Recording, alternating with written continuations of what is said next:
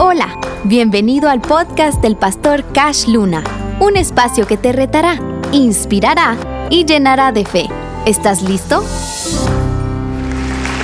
Estamos en una serie buenísima acerca del renuevo, un renuevo de gloria que Dios está trayendo, ¿verdad?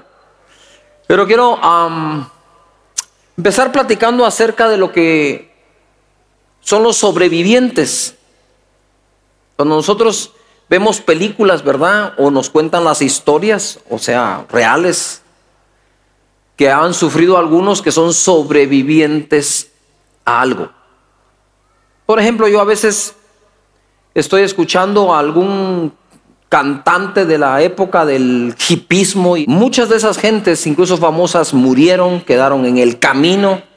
Pero ahí tenés otros que decís, wow, sobrevivieron a toda esa época cuando el status quo era que todo artista, cantante, bandas, todo lo que fuera, se drogaban, se metían todo lo que podían y año a año salían las noticias de quienes habían fallecido de sobredosis, etcétera. Y cuando tú ves ahora personas de 80 años que todavía están cantando, yo les digo, wow, son sobrevivientes de aquella época en donde ese mundo estaba muy atacado por ese, este tipo de situaciones sobrevivientes a una batalla, por ejemplo. Y cuando de pronto de un pelotón quedan dos sobrevivientes nada más, para empezar los interrogan cómo es que es posible que solo ellos dos quedaron, ¿verdad? ¿Que qué hicieron? Y luego cuando concluyen es que lo hicieron bien, pues tienen sus medallas de honor. Yo quiero hablar un poco hoy acerca de los sobrevivientes y cómo Dios va a bendecir a los que han sobrevivido a esta época. Porque no es una época solo de una pandemia, ¿verdad? Que el, que tuvo la Delta ahora tiene el Omicron y ahí, ahí nos vamos, ¿verdad? Para empezar, agradecidos que estamos vivos, agradecidos que hemos, lo hemos sobrepasado dos veces. Claro que estamos agradecidos.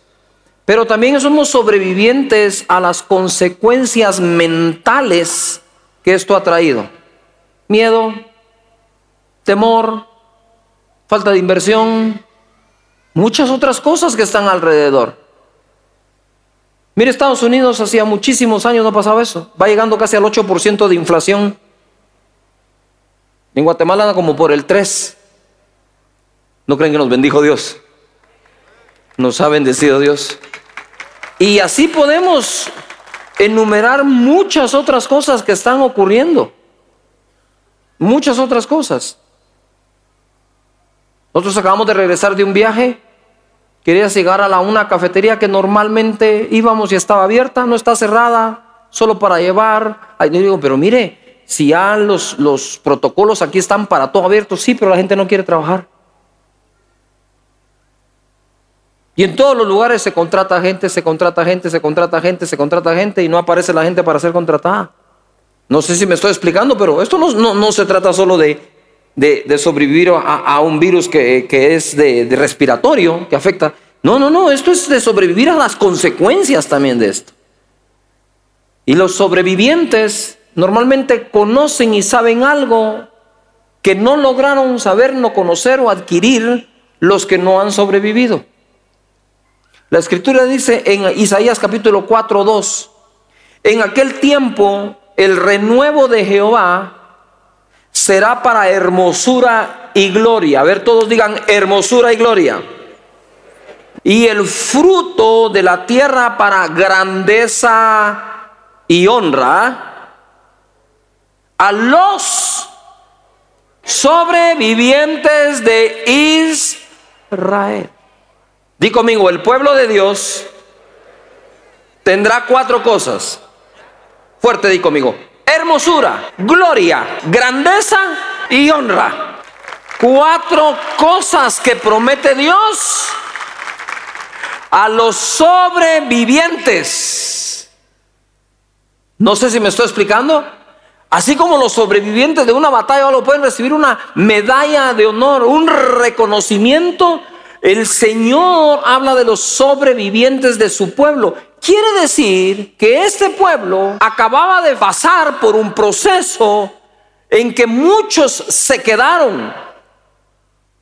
Sin embargo, a los que sobrevivieron, les dice, hey, viene un renuevo. En este renuevo no se, no se refiere a una gloria nueva, se refiere a gente nueva.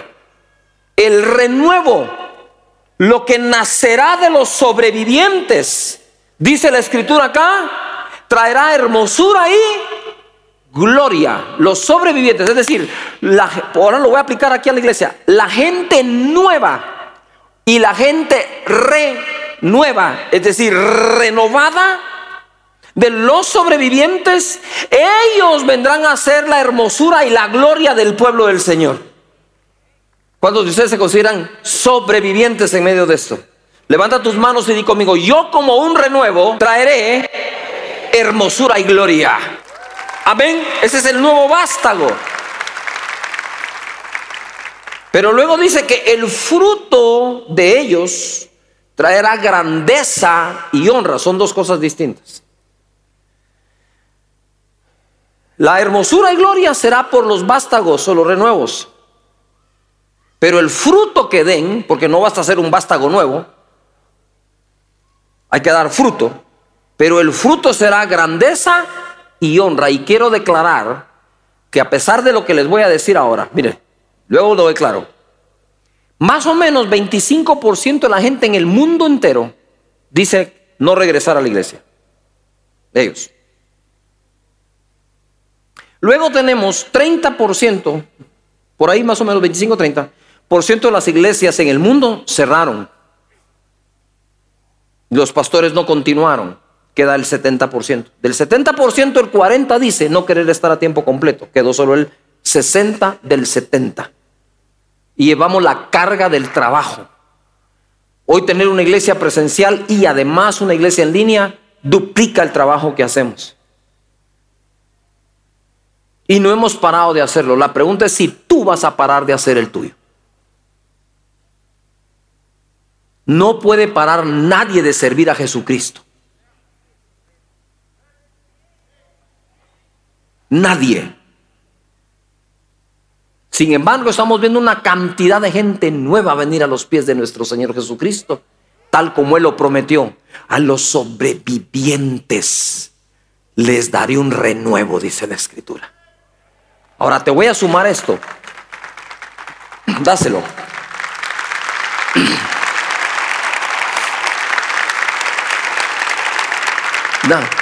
Escucha acá. Tú puedes perder un brazo y ponerte una prótesis. Y la prótesis se puede mover, pero no siente.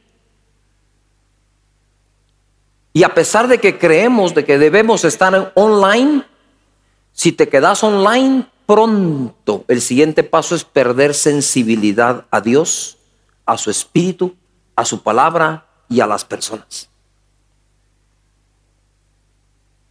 Se vuelve frío. Y cada quien debe tomar su decisión, pero si sumas la gente que abandona, la gente que se da por vencido, la gente que no regresa, la sumatoria de eso, incluyendo pastores e iglesias, se llama apostasía.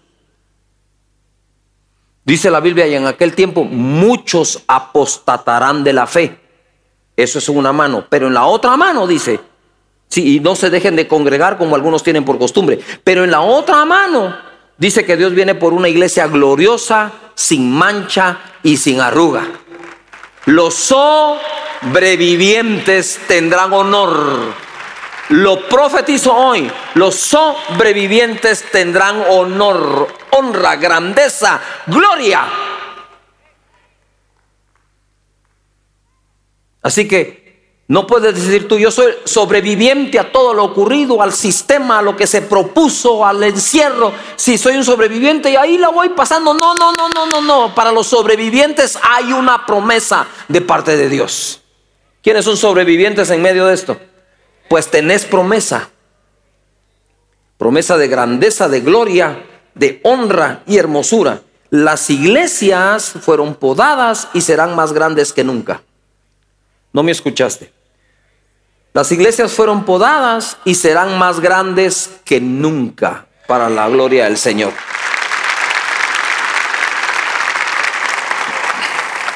De nuevo di conmigo, hermosura, gloria, grandeza y honra. Es inevitable hablar de Juan 15 cuando estamos hablando de dar fruto, pero quiero que pongan atención a cómo el Espíritu nos va a enseñar.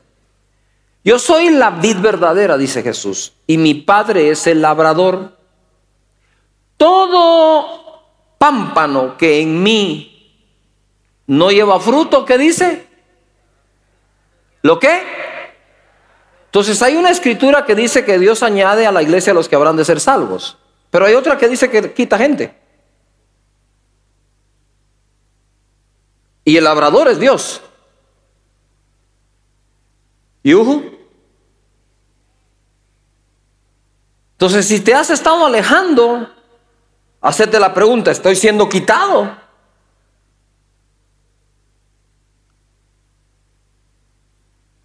¿O he dado fruto y voy a ser limpiado? Lo quitará, dice, y todo aquel que lleva fruto, lo limpiará para que lleve qué? Más fruto. Ya vosotros estáis limpios por la palabra que os he hablado. A ver, di conmigo, la palabra de Dios me poda para que lleve más fruto. O sea, es natural, es natural, es natural fructificar, parar, fructificar, parar, fructificar, porque hay una poda en medio siempre. Aún la gloria postrera de esta casa, dice la Biblia, será mayor que qué? Que la primera. Pero ¿en qué piensa la gente cuando piensa ese tipo de gloria? Siempre piensa en la gloria pasada porque no tienen suficiente fe y visión para imaginar la gloria futura mayor que la pasada. ¿Entonces acá? La unción que va a venir sobre ti será mayor que la unción que un día vino. Ahora, para que tú notes la diferencia de una gloria y la otra, una gloria tiene que menguar para que notes la diferencia del resurgimiento de una nueva gloria. La palabra nos limpia, por eso es cuando nosotros recibimos a Jesús en nuestro corazón, de pronto empezamos a leer la palabra y empezamos a notar cambios en nuestra vida. ¿Por qué? Porque la palabra que nos dieron, con la que renacimos, que renacemos en la palabra, empieza a producir sus primeros qué? Frutos. Y si permanecemos, permanecemos Viene a darnos qué? Más fruto. Yo me recuerdo muy bien que yo era un joven con tanto insomnio que no podía dormir.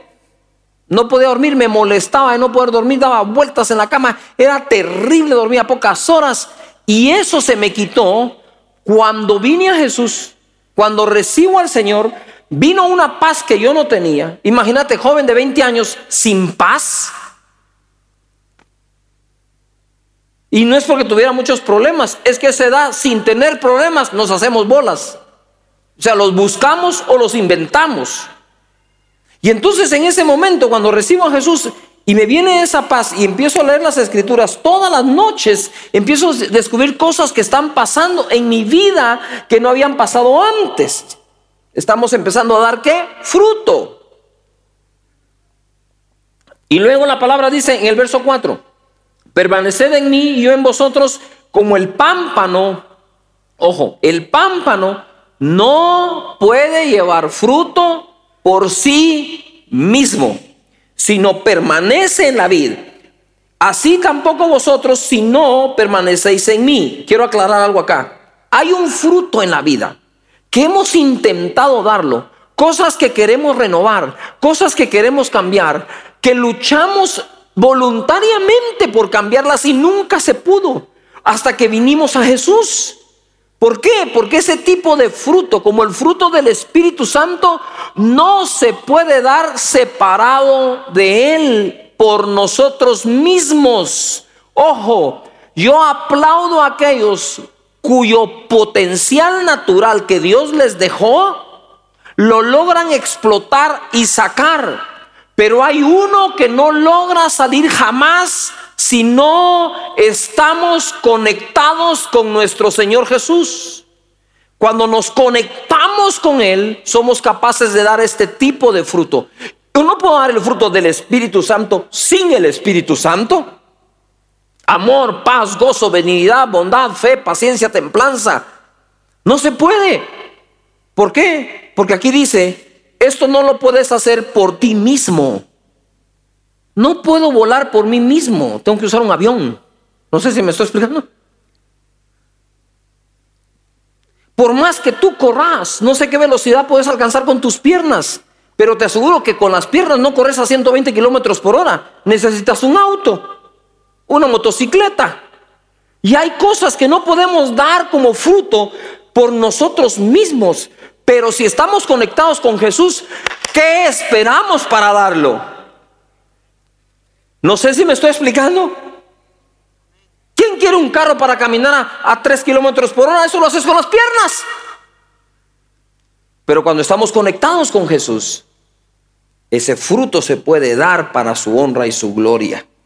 Verso 5. Yo soy la vid, vosotros los pámpanos, el que permanece en mí y yo en él, este lleva mucho fruto, porque separados de mí nada podéis hacer. El que en mí no permanece será echado fuera como pámpano y se secará y los recogen y los echan en el fuego y arden. Siete, si permanecéis en mí y mis palabras permanecen en vosotros, ojo, pedid todo lo que queréis y os será hecho. En esto es glorificado mi Padre, en que llevéis que mucho fruto y seáis así mis discípulos. Aquí hay tres grados de fruto, dice.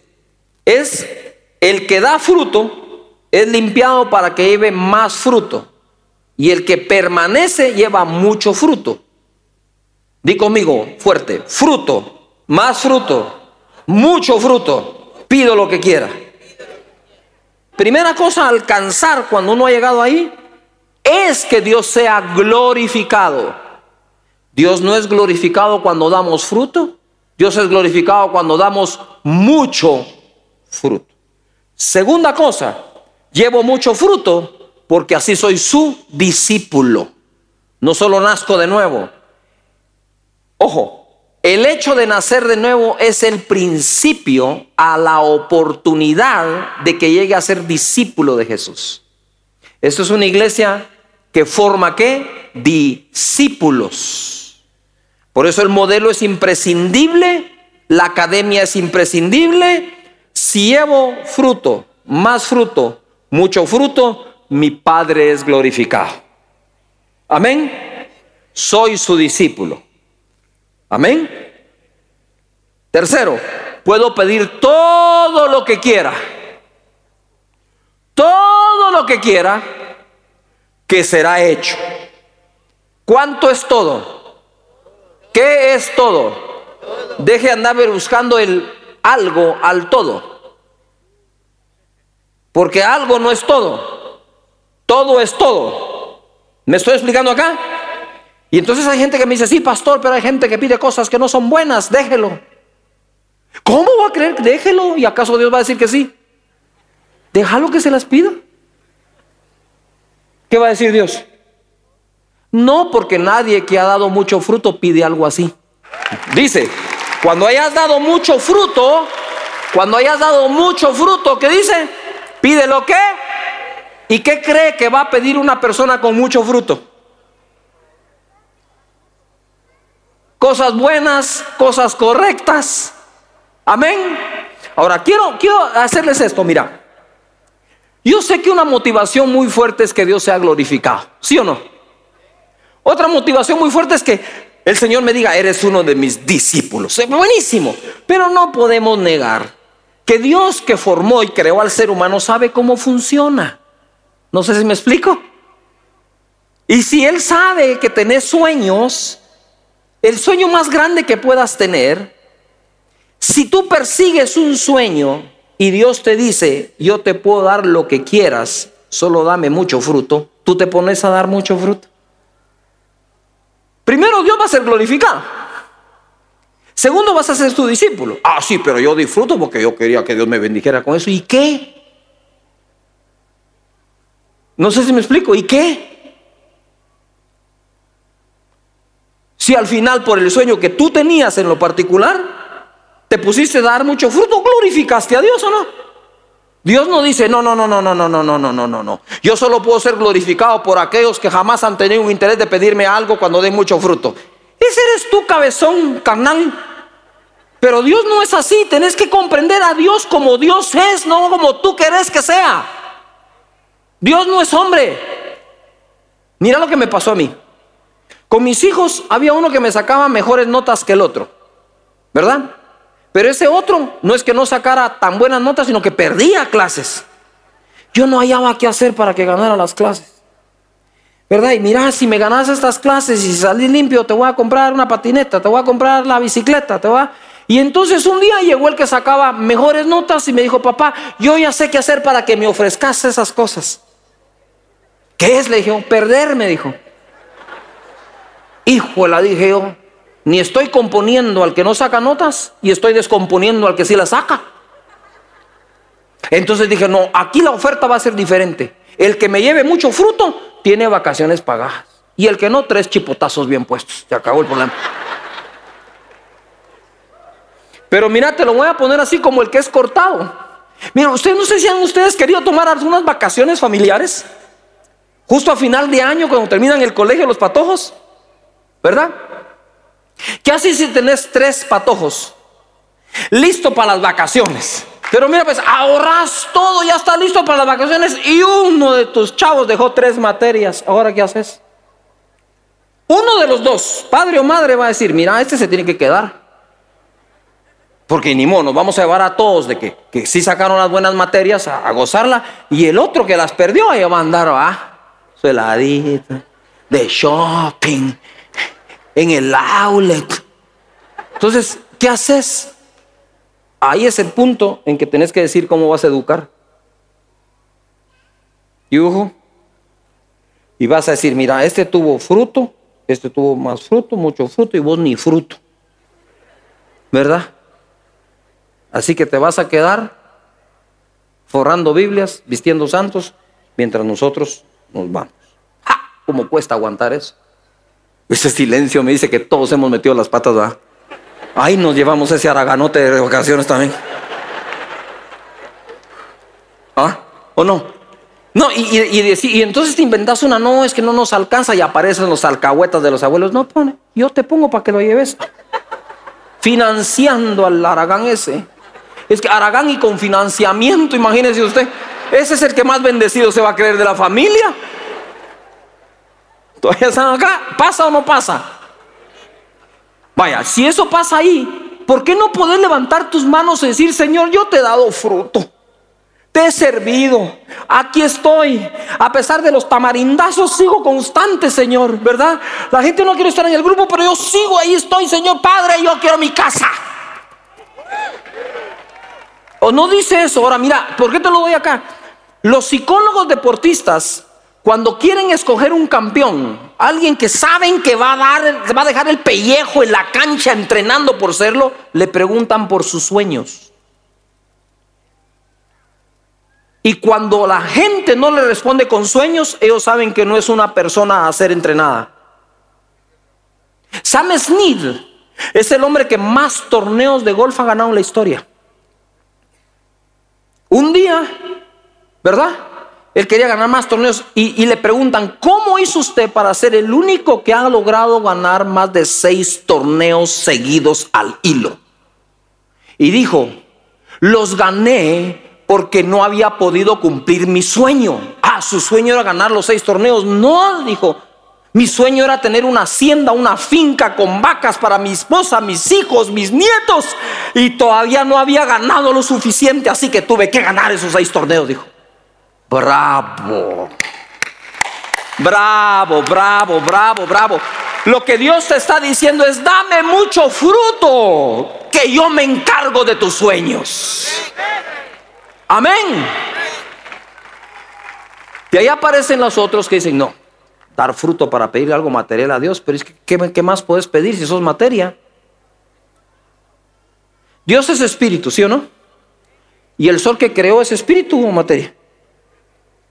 Ah, las estrellas, la luna, la tierra, los volcanes, el agua, los mares, los ríos, ¿qué son?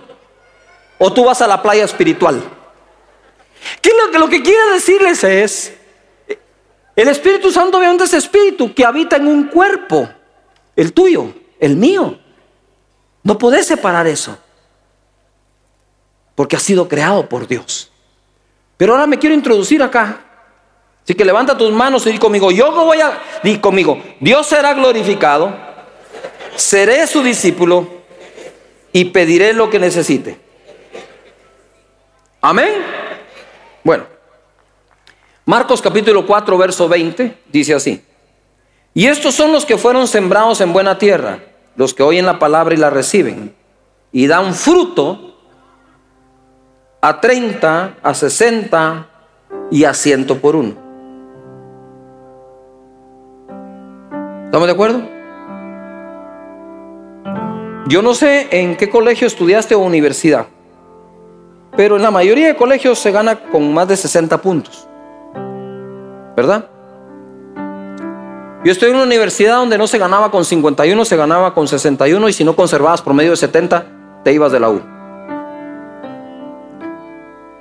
Nosotros en el mundo natural, recibiendo clases, se gana con 60, digamos 61. ¿Estamos de acuerdo? En general. Conservando un promedio de 70. Pero Dios es tan misericordioso que no hemos logrado ver esto. Yo soy de las personas que quiero dar el 100% en lo que hago. Si juego un deporte, si lo practico, si entreno, si leo, si predico, si van a hacer cuatro veces, yo quiero dejar el pellejo aquí.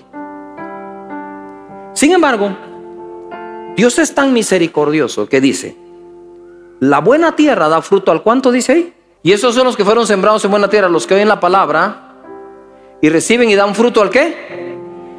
¿Al qué? En 30. Y habla de que recibieron la palabra. Quiere decir que si de la palabra recibida, de 10 mensajes, yo logro practicar 3, o de los 10 mensajes logro practicar solo el 30% de lo que aprendí, ya soy buena tierra para Dios.